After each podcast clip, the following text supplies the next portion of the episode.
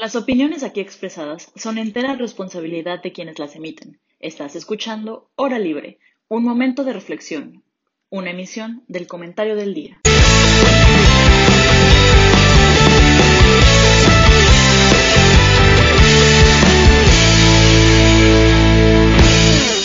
Hola, eh, bienvenidos a esta nueva edición de Hora Libre. Eh, estamos eh, listos para hablar sobre un tema que personalmente creo que es muy importante. Vamos a hablar sobre la educación, pero antes eh, me gustaría saber cómo están hoy ustedes. Eh, ¿Cómo estás, Fer?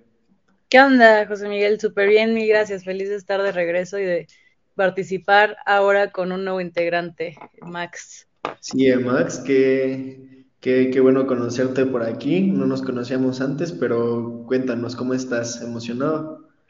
Hola, sí, la verdad es que bastante emocionado. Este, ya había, ya hacía tiempo de que quería participar en el programa, entonces me pareció, la verdad, súper interesante platicar con ustedes y debatir un poco los problemas actuales, y sí, estoy muy feliz. No, pues, qué bueno, este, pues bienvenido y, y pues listos, ¿no? Para empezar. Eh, pues primero que nada vamos a dar un poquito de contexto para que la gente sepa pues, por qué estamos tocando estos temas y por qué es importante preguntarse, ¿no? Y informarse un poco. Eh, bueno, a los que escuchan noticias no les será tan extraño, pero hace relativamente poco la exsecretaria de Educación Pública, Delfina Gómez, fue sustituida por este, Leticia Ramírez, que va a ser la nueva, la, la nueva secretaria de la Secretaría de Educación Pública. Este cambio en pues este organigrama estructural es el tercero que se da en este sexenio, primero con este Esteban Moctezuma, luego Delfina Gómez y pues oh, este, finalmente con Leticia Ramírez, ¿no? El cambio se dio, pues Delfina Gómez eh, salió para la candidatura de las elecciones de, por gobernadora del Estado de México y pues se sustituyó con esta maestra Leticia. ¿Qué nos dice esto? Eh, ¿Qué tanta importancia le está poniendo el gobierno a, la educación en el país? Viendo que no hay continuidad, no hay, no hay un, plan establecido. Eh, lo, los planes educativos están muy ambiguos y nada profundos. Se está apostando por la ideología más que por la práctica. ¿Qué pueden ver ustedes sobre el sistema? ¿Qué, ¿Qué, nos está diciendo esto? ¿Cómo está la actualidad en el país? Fer, ¿tú qué piensas? Sí, yo creo que es un tema súper importante y súper descuidado, no solamente en este sexenio, o sea, no quiero tener como este sesgo de decir todo lo que hace este sexenio o este presidente lo hace mal, creo que es un tema que ha sido descuidado en, en absolutamente todos los sexenios y que debería ser el que más se cuida o sea, el tema de la educación creo que es el tema más importante al que le deberíamos apostar para un verdadero desarrollo del país. Pero bueno, ya enfocándonos en lo que está pasando actualmente en este sexenio, pues yo sí creo que es súper grave que no haya la seriedad necesaria para desde un principio haber generado una estrategia eh, principal de educación, decir, estos van a ser nuestros pasos a seguir, esta va a ser lo que, lo que vamos a hacer, y esta va a ser la persona que lo va a encabezar, y este es su proyecto de seis años. O sea, a mí sí me parece grave porque ningún proyecto que se, que, que se aspire a que avance o a que sea fructífero eh, lo va a hacer si ni siquiera la persona que lo, que lo liderea es, es constante. Entonces, sí creo que, que, que, es un tema bastante, pues, grave el hecho de que no tengamos una sola figura que esté liderando este, este proyecto y también, pues, que las personas que, que lo han estado liderando, no, a mi parecer, no han sido del todo eh, pues las más adecuadas, por decirlo, para, para, el, para el puesto.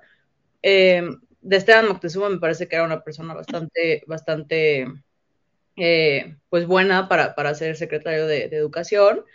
Eh, de, de, Delfina Gómez, la verdad es que tengo mis dudas. No, no se me hace para nada una persona que estuviera, eh, ¿cómo, ¿cómo, decirlo? Pues sí, apta para, para asumir ese cargo tan importante. Eh, y actualmente, pues Leticia Ramírez, que la verdad no quiero opinar sin antes darle el beneficio de la duda, porque desconozco lo que ha hecho en su carrera y desconozco cuáles sean sus intenciones y desconozco muchas cosas de ella. pero por lo que puedo ver, pues la verdad de, entrada parece más como, como una jugada política que, que, un tema de un verdadero proyecto estructurado sobre, sobre lo que va a ser la educación en México. Max, ¿tú qué piensas sobre todo esto? Justo, creo que totalmente concuerdo con, con Fer y siento que es, eh, bueno, también, sin embargo, eh, considero que es normal los cambios en el gabinete. Me parece ser que el único presidente que tuvo un secretario o dos eh, fue Vicente Fox en, en, la Secretaría de Educación Pública, pero de, de, los otros sexenios, tanto el de Felipe Calderón como el de Peña Nieto, han tenido tres secretarios de Educación Pública. Es totalmente normal, pero en esta administración es... Esta tercera secretaria de, de, Educación Pública es un tiempo no tan, tan cercano al fin del sexenio, sino es casi un poquito más allá de la mitad, entonces quién sabe si existen más adelante algunos otros cambios, pero totalmente creo que estos cambios entorpecen, desde mi punto de vista, la administración como tal de la Secretaría, ¿no? Y, y, y eso se ve reflejado en el sistema de educación pública y en los planes que tiene el gobierno de, educación. Este, y bueno, o sea, igual empecemos desde el inicio del gobierno, que hubo una contrarreforma educativa, entonces eso aún más profundizó este, esta discontinuidad de la que se habla, de la que hablamos, que no permite que haya un, un sistema educativo eficiente, ¿no? Eficiente y con una cobertura eh, en, todo, en todo el país. Y este, pues sí, princip principalmente eso. Y creo que, creo que con, creo que con eso, creo que con eso me quedo. Y también, o sea, aunando a, todos esto, estos cambios en la Secretaría, creo que en la pandemia, ¿no? Que más adelante vamos a hablar de, de eso un poquito. Creo que la pandemia ha afectado aún más al, a, a, todo este sistema y no, no beneficia en, en nada, ¿no? La, la, est estos cambios de secretaría, incluso lo que, lo que mencionaba Fer un poco con Delfina Gómez, que desde mi punto de vista fue un poco más un favor político para Delfina, para poder lanzarla, ¿no? A la gubernatura, este, porque ya sabíamos que venían la, las elecciones en el Estado de México y era un poquito el, el trampolín, ¿no? Para darle un poquito de más visibilidad que estaba, creo que al inicio del sexenio en el Senado, me parece ser, después cambió a la Secretaría y creo que sí, esa era la, la fórmula, ¿no? Para hacerla llegar a la gubernatura. Y creo que eso no beneficia absolutamente nada, ¿no? Utilizar a la Secretaría como trampolín, este, creo que no, no le deja nada a, la, a, la, a los niños de, del país, ¿no? A los niños mexicanos. Sí, o sea, tomando ahí lo, lo, último que dices, nos hemos dado cuenta que la política cada vez se vuelve más un fenómeno electoral que de cambios reales.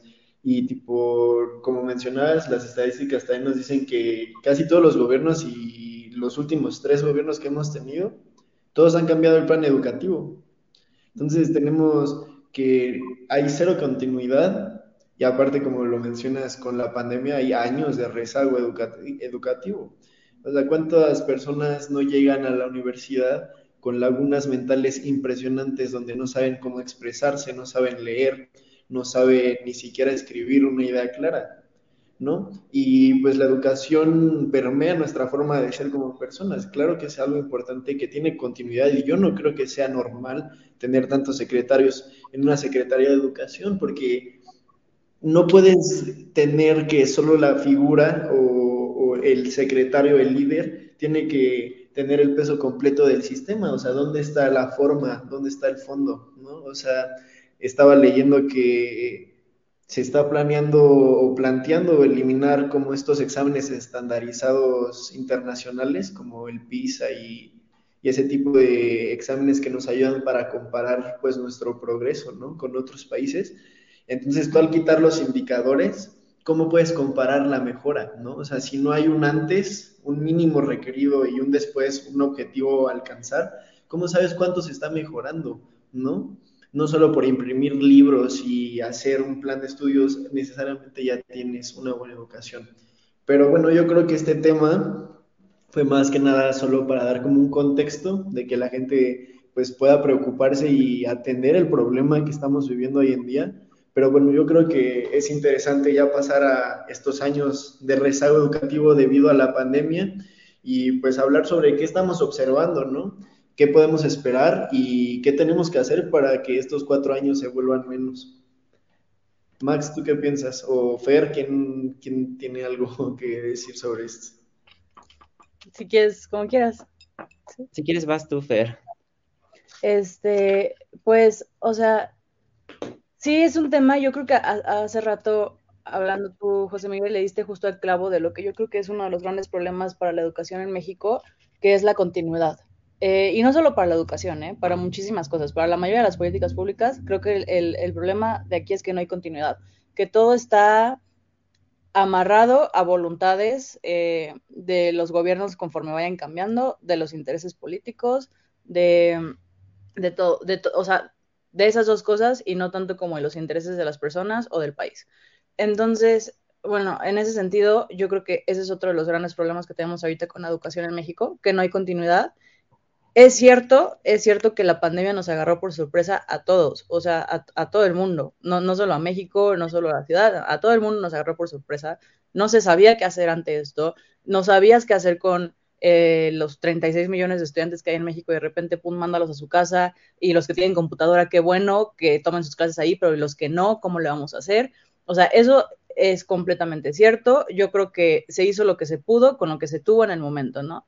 Pero a mí lo que lo que me deja muchísima duda es que no veo un, o sea, no veo un programa real y un plan de desarrollo real de qué va a pasar ahora. Ok, ya no estamos en la pandemia, ya los chavos pueden regresar a clases y aún así, tan solo el año, el año pasado, en 2021, no regresaron a clase 5.6 millones de, alumnos, me parece, por motivos eh, de recursos o de, o, de la, o de la pandemia, o más bien de, por motivos de recursos generados por la pandemia. Entonces, eh, creo que ese es el, principal problema, ¿no? O sea, sí le doy por visto bueno el gobierno que nos agarró por sorpresa esto y que nadie sabía cómo hacerlo y se hizo lo que se pudo. Y está perfecto. Pero ahora, ¿qué vamos a hacer? O sea, ahora qué, sigue? Hay que generar algún plan, algún, alguna estrategia para que ya estos alumnos, estos 5.6 alumnos que no regresaron, vuelvan y los que regresaron con rezago educativo se puedan poner al corriente. O sea, ¿qué vamos a hacer? Vamos a por ejemplo, esto que hicieron con, la, con, las, con las clases en televisión, no me parece mal, no me parece mala idea. Pues entonces hay que seguirlo impulsando para que los alumnos que ya no pudieron regresar a las aulas, por lo menos puedan seguir tomando las clases en, la televisión o puedan seguir tomando sus clases como por alguna otra vía que se, que se les facilite, ¿no? Y que no se, y que no genere necesariamente pues este, este rezago. Ese sería como una idea que se me viene ahorita al momento, ¿no? Pero sí creo que el gobierno debería estar trabajando más en, en qué va a pasar ahora. O sea, ya, la pandemia ya fue, sigue estando hasta cierto punto, pero ya podríamos decir que ya pasó. Y, y, ahora, y ahora qué sigue, ¿no? Creo que es en lo que, en lo que deberíamos estar trabajando.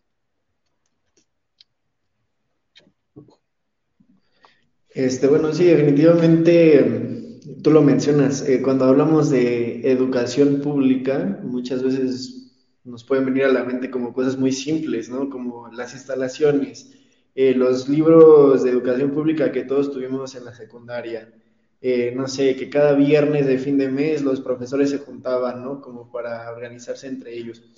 Pero es que realmente es un organigrama completo, ¿saben? O sea, no solo puedes tener cosas buenas en un lugar, o sea, tienes que aprender a dar este tipo de, de pues, a que esta institución sea integral y esté bien fundamentada, ¿no? O sea, lo que dice es empezar a, apostarle al contenido de televisión y también a tratar de darle mejor infraestructura a las escuelas, ¿no? O sea, sabían que la luz de la escuela, eh, del salón, eh, influye directamente en tu atención. Eh, la belleza de una institución también influye directamente en tu pertenencia, en cuanto quieres estudiar oye, los, los profesores de México están bien pagados y bien preparados, no. Me explico, hay tantas cosas por las que podemos empezar a hablar en la educación, mala alimentación, muchísima gente. Venimos y estamos dándonos cuenta que en, en Asia las tendencias están siendo a pagarle más a la tecnicidad, a la preparación técnica. Y nosotros seguimos apostándole a la maquila, a lo que hacemos con las manos, a usar nuestra fuerza eso ya está obsoleto, tenemos que empezar a apostarle a estas tecnologías del conocimiento.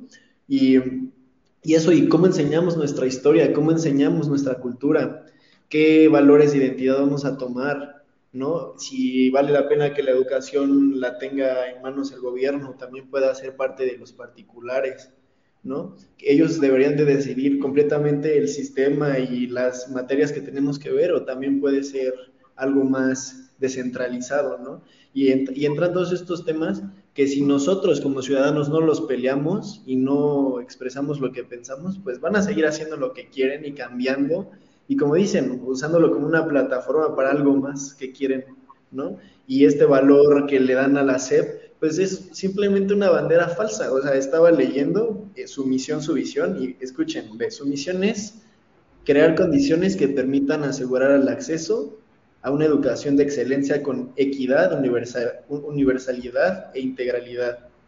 Pues no creo que eso esté eh, como en la acción. Y también su visión es que para 2030 ya todos estemos educados, tenemos cuatro años de rezago, entonces no nos podemos comer solo el discurso de que todo va a estar mejor, o sea, realmente la estructura no está tan bien armada, falta mucho fondo y falta mucha forma y también falta mucha gente que quiera ayudar en estos temas porque nos enfocamos en la economía, en el comercio, y claro que es importante, pero pues lo dice la misma SEP, es la educación, literalmente, el principal componente del tejido social y el mejor instrumento para garantizar, para garantizar la equidad y el acceso a las oportunidades. Entonces, si esto es como tu herramienta y ni siquiera le das presupuesto y ni siquiera le das una continuidad, pues aquí dice mucho de qué, tanto, qué tan importante es para nosotros la educación, ¿no? Max, tú, tú no has dicho mucho sobre este tema, pero me gustaría que, nos, que nos compartieras qué piensas.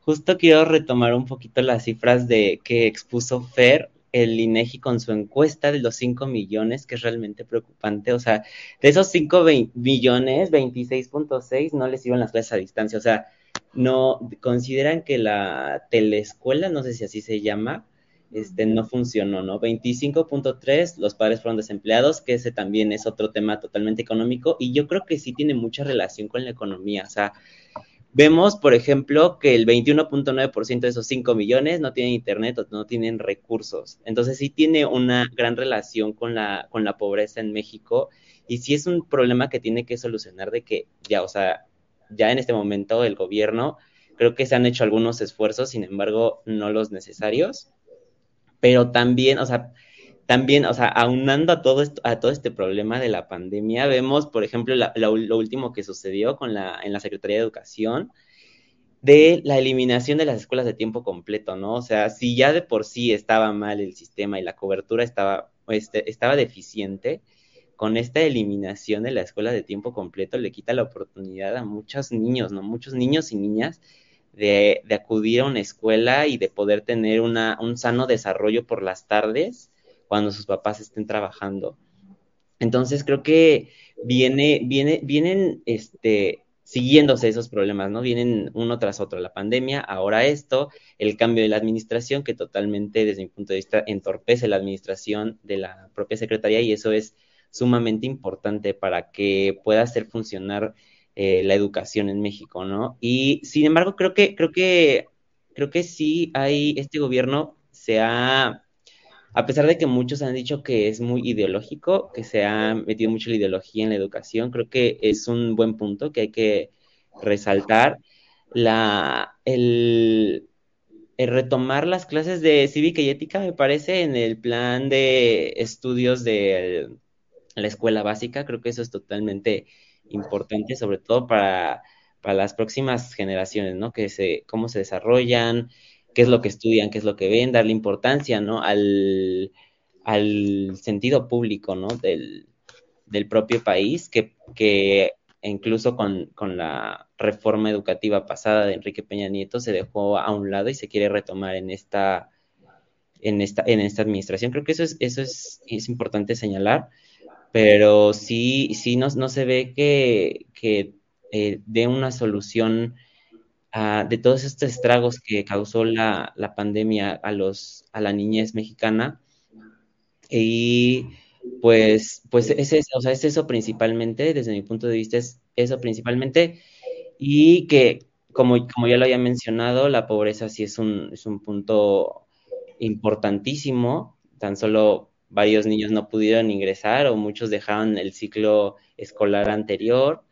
Y creo que, que es importante apoyar, ¿no? Y darle, darle, apoyar sobre todo un sistema educativo más robusto que pueda llegar a las zonas que no, no, tienen los recursos, ¿no? Porque hay muchos niños en la sierra, muchos niños en, en zonas donde no llega la señal, incluso tampoco hay radio ni televisión, ¿no? Creo que, creo que por ahí empezar, pero sí, sí concuerdo también con Fer de que es buena la medida y creo que es un buen esfuerzo del gobierno de con esto de las de las clases en televisión, creo que sí fue fue lo que se tenía que hacer, fue la solución que encontraron y es totalmente válida. Y pues sí, con eso, con eso, con eso me quedo con el sesgo educativo en nuestro país. Oye, estamos hablando de sesgos, pero definitivamente como que nos cuesta hablar de las consecuencias que vienen, ¿no? ¿Cómo ven la educación en el futuro? ¿Qué, ¿Qué nos va a costar más? Eh, ¿Cómo están los retos que, podemos, eh, que estamos afrontando y que vamos a tener que afrontar en el futuro? Fer, ¿tú cómo crees que esto nos vaya a ayudar o perjudicar? Sí, es que justo yo quería retomar también lo que dice Max, porque creo que también es algo que, hacemos mucho, que nos pasa mucho, que es separar temas, ¿no? Y decir, bueno, es que una cosa es la educación y otra cosa es la desigualdad, y es como, no es cierto, todo, o sea, la educación y la desigualdad tienen todo que ver juntas, ¿no? Eh, o sea, sí, como dice, como bien dice Max, o sea, no, no podemos ni siquiera sentar a pensarnos en algún, en algún diseño de política pública de, de educación sin antes pensar en qué, qué pasa con, con, las personas. O sea, la, el, eh, un joven que podría ir a la universidad, pero no tiene, lo, pero no tiene ahorita ni siquiera los recursos básicos para cubrir sus necesidades básicas, no va a pensar en ir a la universidad. O sea, no, ahorita su prioridad no es esa.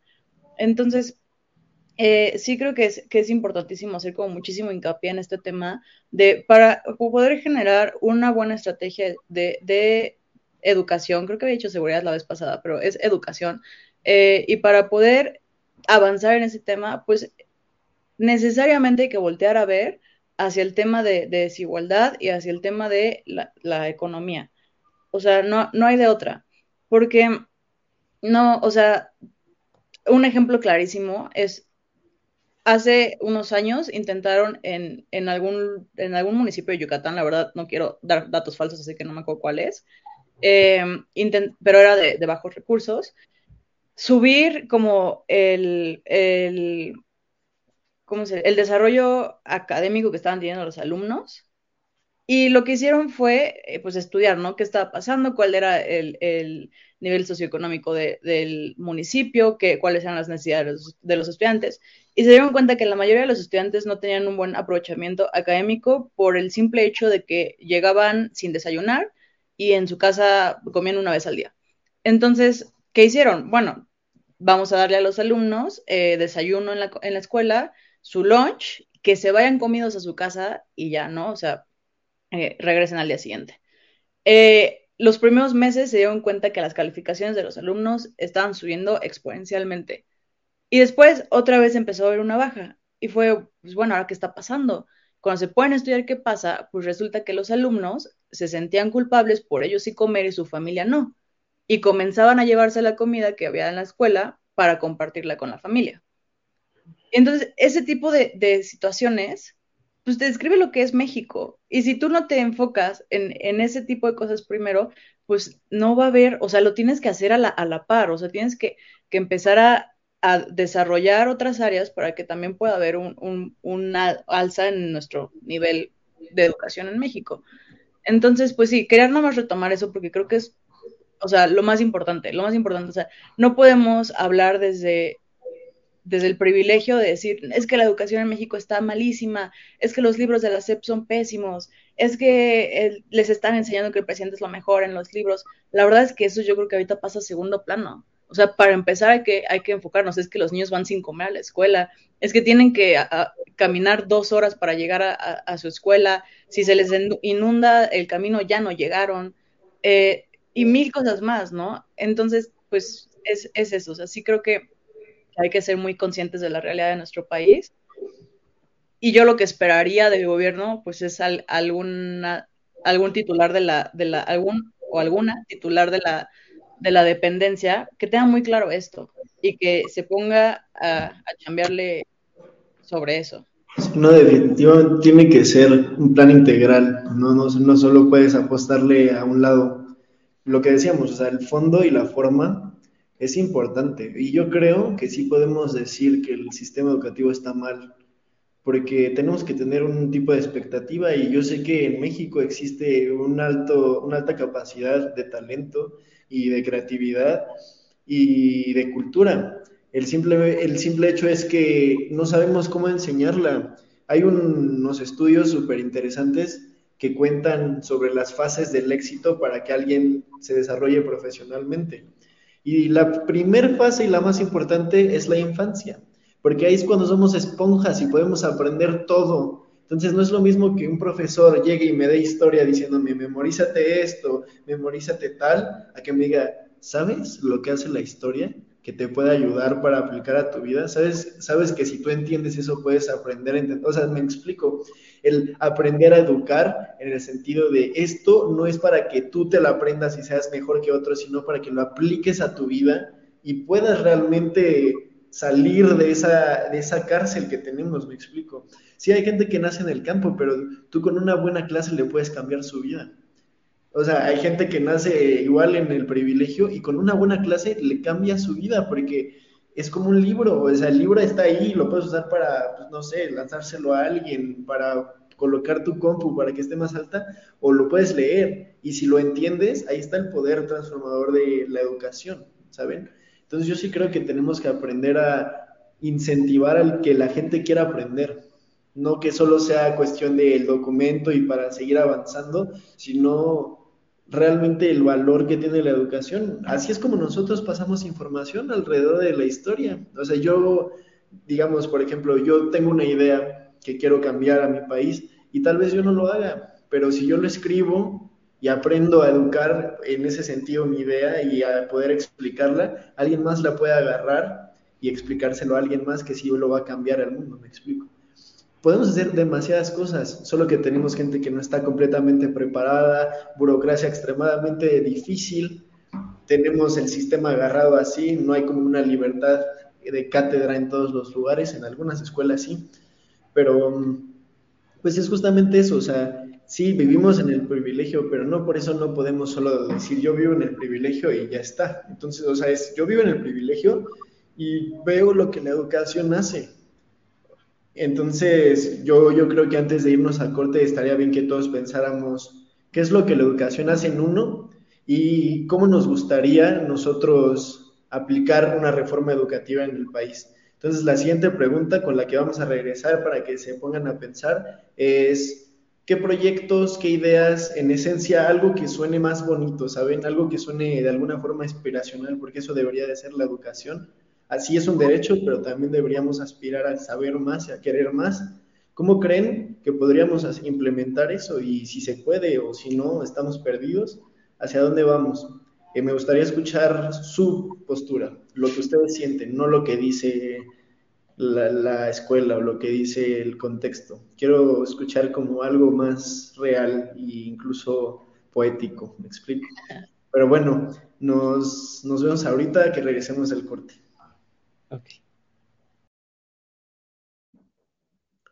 Bueno, regresamos a esta última parte de este podcast que hablamos sobre la educación y pues me gustaría preguntarles desde otra perspectiva este tema.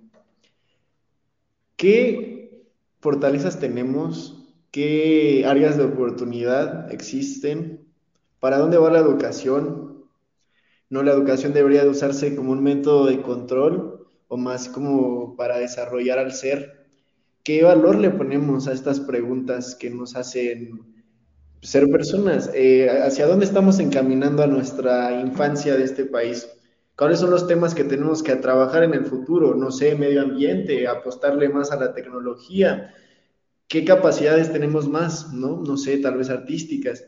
Entonces, todo este espectro grande, inclusión, eh, tecnología, novedad, cambio, debe de estar presente en los temas a la hora de cambiar a un presidente, a la hora de cambiar a un secretario de educación pública.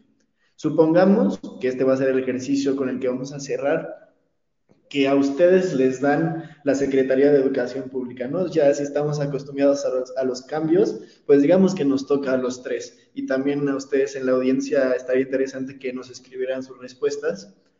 ¿Qué harían con el presupuesto y con el apoyo de la Secretaría de Educación Pública? ¿A qué le apostarían? ¿Cuáles serían sus focos y sus líneas directas de, interés? Eh, me, me, interesa esto porque podemos ver cómo puede ser algo más integral cuando contrastas ideas, ¿no? Entonces, me gustaría empezar contigo, Fer. Cuéntanos, ¿qué harías si tú estuvieras ahí?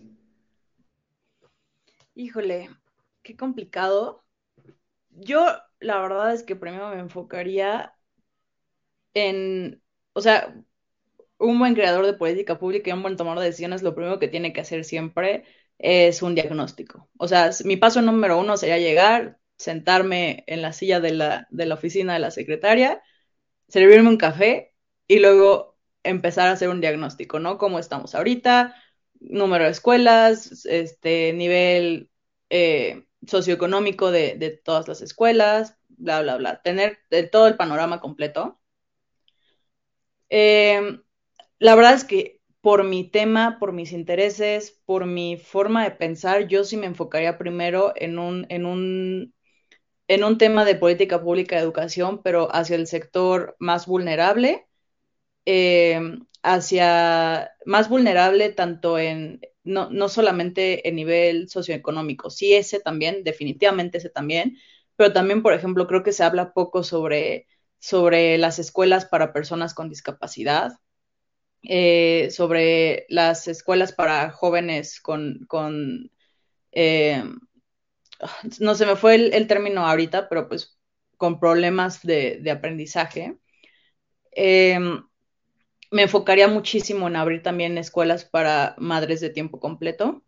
Creo que ese sería un, un, un, un tema por el, que, por el cual también me mueve mucho las, este, las mamás que no, que quisieran mandar a sus niños a la escuela, pero de plano no, no pueden. Este, asegurarme que, que los alumnos tuvieran las, la, o sea, esto es muy utópico, ¿no? Porque ya sé que en el momento en el que llegas y empiezas a, intentar hacer cosas hay muchísimos obstáculos en el camino. Pero esto sería lo que a mí en un mundo ideal me encantaría hacer, asegurarme que los alumnos tuvieran cubiertas sus necesidades básicas en tema de alimentación, en tema de seguridad, en tema de transporte, eh, de, de vestir. Eh, y también creo que otro programa que me gustaría llevar a cabo es el de el reconocimiento al mérito, pero no solamente el mérito de los alumnos que siempre sacan 10, sino a veces también perdemos de vista que un alumno que saca 6 no saca 6 porque sea tonto, saca 6 porque no tiene los recursos ni, ni el entorno necesario para sacar una mejor calificación. Entonces, a mí me gustaría mucho que a esos alumnos que sacan 6 y de repente ya sacan un 7, premiarles ese 7, porque no sabemos por lo que tuvo que haber pasado ese niño para sacar ese 7. Este, creo que esa sería otra, o sea, obviamente sin perder de vista aquellos que sacan puros 10, porque también hay que reconocer ese mérito, pero sí empezar también a, a enfocarnos en, los alumnos que van a tener un avance, porque yo creo que para mí eso sería un incentivo de échale ganas, te vamos a reconocer eso también. Eh, y pues también, obviamente, el tema de la infraestructura de las escuelas. Yo creo que eso también es otra cosa en la que hay que enfocarnos muchísimo. O sea, escuelas que no tengan ni baños o que los baños estén en pésimas condiciones, que no tengan luz, que no tengan papel de baño, que no tengan, eh, que si es una escuela donde las temperaturas son extremas, pues asegurarnos, ¿no? Que el alumno no esté sufriendo dentro del salón de clases. Repito, esto en un, en un, en un tema pues, utópico, ¿no? Pero eso sería yo creo que lo, lo principal que, que me gustaría impulsar a mí. También, pues como dices, enfocarnos en, en el mundo actual, ¿no? Ya no, es, ya, no es ya no es suficiente, es necesario, pero ya no es suficiente con que un alumno sepa eh, las palabras esdrújulas y en matemáticas, historia. No, o sea, hay que empezar a, a meterlos más al, al, mundo actual. Creo que es, la otra vez estaba pasando por Tacubaya y vi una escuela pública que ya es bilingüe y a mí eso me pareció increíble. Creo que podemos también empezar a enfocarnos en eso porque ya vivimos en un mundo en el que hablar un, solo idioma ya no es competitivo. entonces, pues si tú le puedes dar esas herramientas a los alumnos para que empiecen a, tener otro idioma, creo que es, es, es este, pues una, una buena idea. Enfocarnos también en esos alumnos que, que son de, de origen eh, indígena. Este, no perder, o sea, seguirles enseñando su dialecto, pero también enseñarles español, darles este, las herramientas para que, para que se puedan desarrollar ya en, en un mundo pues, más contemporáneo, ¿no? Entonces, pues yo creo que eso sería lo que, lo que a mí me gustaría impulsar. Bueno, ahora te toca a ti, Max. Creo que hicieron ustedes dos comentarios muy acertados antes del corte y creo que por ahí yo iría también si tuviera en mis manos, si fuera secretario de Educación Pública, pero yo este, aumentaría también eh, escuchar a los maestros. No se escucha al magisterio, o sea, la reforma educativa de Peña Nieto y la contrarreforma educativa de Andrés Manuel no escucharon al gremio, ¿no? O sea, ¿quién más va a saber del sistema educativo que los propios maestros? Ellos se empapan, ellos van día a día y van y enseñan y se topan también, o sea, no solo los niños, también los maestros se topan con las carencias, no tienen plumones, no tienen pizarrones, no tienen butacas, no tienen muchas cosas, muchos insumos que son necesarios. Entonces creo que para mí sería muy importante escuchar a los maestros y todas estas reformas y, y todas estas estos cambios en la política tienen que ir de la mano con el magisterio, tienen que ir de la mano también con el, con el sindicato, porque se, luego salen eh, afectados sus derechos laborales, ¿no? Entonces, creo que es súper importante y es fundamental escucharlos, que ellos eh, te den a conocer, den a conocer las necesidades y lo que necesitan. También, por ejemplo, se, les necesita dar incentivos para que, para que enseñen, ¿no? O sea, si, si actualmente ya se les pone en muchas, eh, ¿cómo decir? ¿Cómo es la palabra? Se les pone muchas trabas para enseñar, para educar. Creo que eso desincentiva totalmente y, les dan cero ánimos, cero ánimos de ir a enseñar, cero ánimos de escuchar a los, a los alumnos, cero ánimos de estar ahí en la escuela. Creo que eso es muy importante para mí, es con los maestros, siempre de la mano de los maestros. ¿Quién más va a saber más que los propios maestros que se enfrentan a estos grandes retos y grandes carencias? También creo que, como, como ustedes dicen, el, la, actualidad ya nos rebasó en el sistema educativo, ya no estamos en el siglo pasado. Ya tenemos unos retos totalmente distintos a los de hace 20 años, incluso los de hace 5 años, ¿no? Con la pandemia todo cambió, absolutamente todo cambió y eso representa nuevos retos. Por ejemplo, el, la utilización de tecnologías. Cuando, nos, o sea, cuando antes de la pandemia nosotros estábamos haciendo incluso podcast así. O sea, si se hicieron famosos por la pandemia, se hicieron famosos por las clases en línea, ¿no? El, Zoom, este, las reuniones. Y creo que, creo que eso, o sea, la, educación tecnológica es súper importante. La especialización de los maestros, no se, no se les capacita o se les capacita con cursos deficientes o no tan buenos y creo que los profesores merecen, merecen estar siendo capacitados, este, se merecen estar eh, poniéndolos en un contexto actual, actualizados y creo que también, por ejemplo, lo, emocional que resaltó en la pandemia y muchos suicidios, aumentó la tasa de suicidios, eh, la depresión, la violencia intrafamiliar. Creo que eso es, es, sería importante incluir en el próximo plan de estudios, ¿no? La educación emocional, la educación alimenticia, o sea, cuánta, cuánta comida chatarra ya no se consume hoy en día, o sea, estamos rodeados de, de Bimbo, de Marinela, de todos estos productos y creo que sería súper importante no solo dejar de vender las papitas, que creo que creo que desde mi punto de vista es importante, pero también darle a, los niños esta educación, este, que se den cuenta que es importante mantenerse saludables. También obvio son niños, creo que se creo que es importante también que disfruten un poco de, de su niñez y por, y por ejemplo, sabemos también otro, la crisis. Creo que eso nos ha resaltado la importancia de educación financiera que nosotros tres creo que no tuvimos en ningún punto de nuestra vida de educación básica y creo que es súper importante porque ya vemos nosotros, no sé qué es el SAT, o sea, no sabemos qué es el SAT, nos aterra qué es el SAT, no sabemos ahorrar, no sabemos muchas otras cosas financieras que creo que sería súper importante que los, los nuevos alumnos tuvieran conocimiento, ¿no? E incluso creo que también es muy importante hacer hincapié en lo que dijo Fer, que la educación tiene que ser incluyente con todas estas, la comunidad neurodivergente, que actualmente vemos este, que hay distintas, distintas escuelas especiales, ¿no? Especiales, especializadas para atender a niños con ciertas neurodivergencias y que próximamente van a desaparecer por este rollo de, de, quererlos incluir para acercarlos a la vida, a la vida real, bueno, a la vida común y corriente. Este, pero no se tiene, es que no se tiene la infraestructura en las escuelas, no se tiene los programas de actuación, no se han actualizado los maestros, no se capacita a los propios alumnos, no tienen esta educación, entonces creo que también sería importante empezar por ese lado.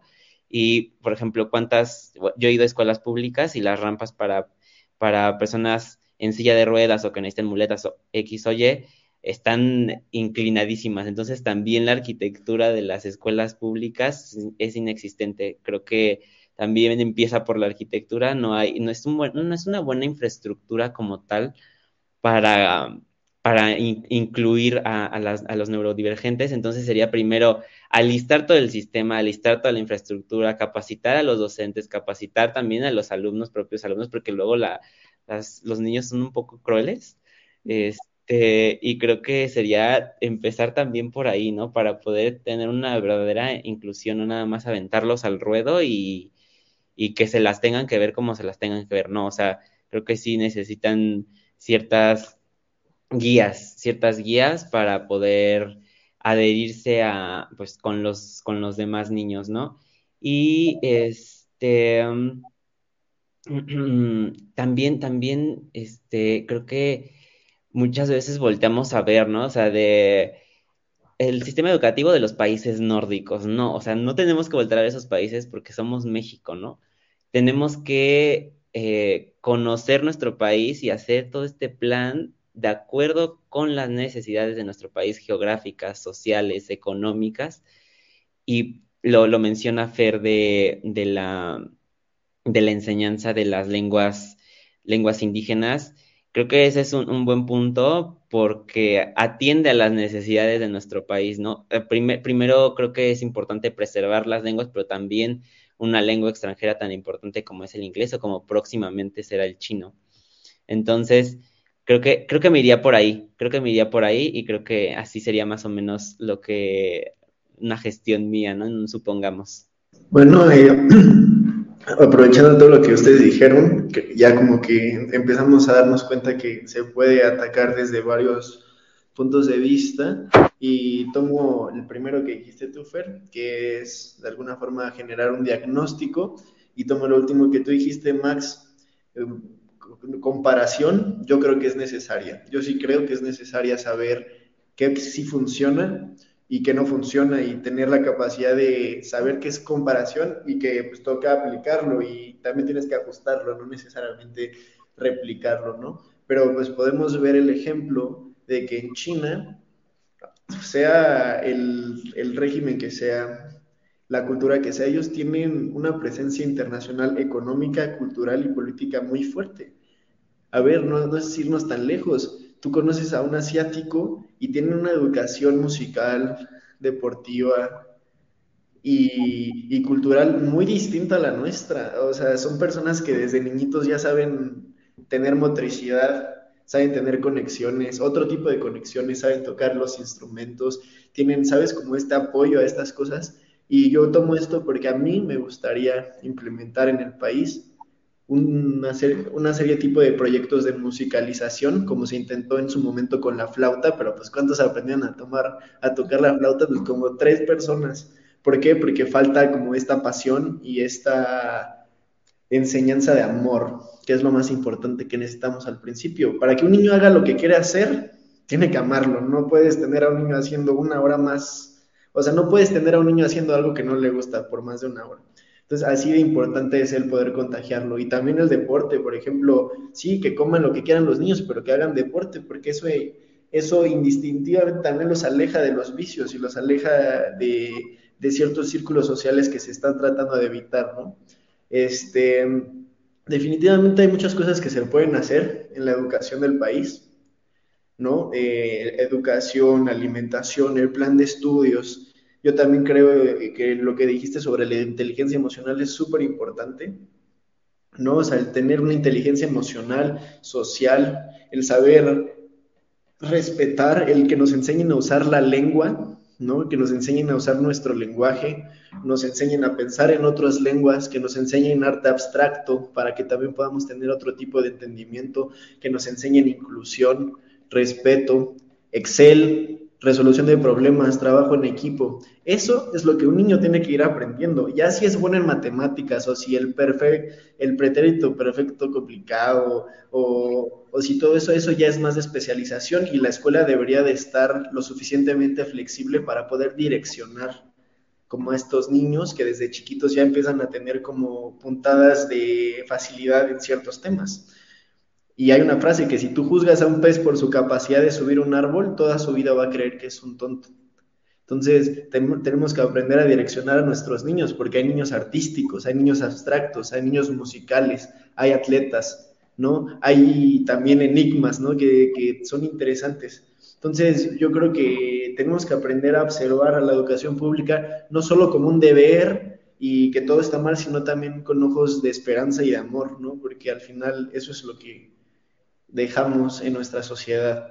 Entonces, bueno, yo, yo cerraría con eso. Eh, escribí una serie de como ideas eh, generales de lo que comentamos los tres juntos.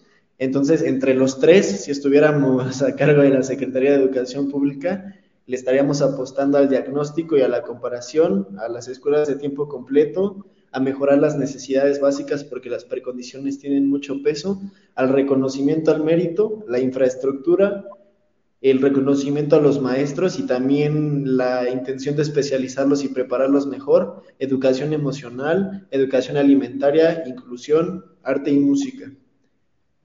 Suena completo y suena un reto que vale la pena afrontar. Entonces yo les pregunto, ¿realmente si esto necesita, cómo le vamos a hacer para que eso se pueda lograr? Yo creo que esto se queda pregunta en general. No necesitamos estudiar gobierno, ni economía, ni derecho. Se puede ayudar de muchas formas y la mejor es empezando a opinar. Entonces, pues esta pregunta es para todos. ¿Qué se necesita para llegar ahí? ¿Cuál sería su lista? ¿Cómo ayudarían ustedes al país a través de la educación? Eh, muchas gracias por este debate y pues no olviden sintonizarnos en nuestras redes sociales. No olviden seguirnos y sobre todo participar porque se necesita de todos para que las cosas cambien. Completamente. Muy padre y pues nos vemos a, la próxima emisión.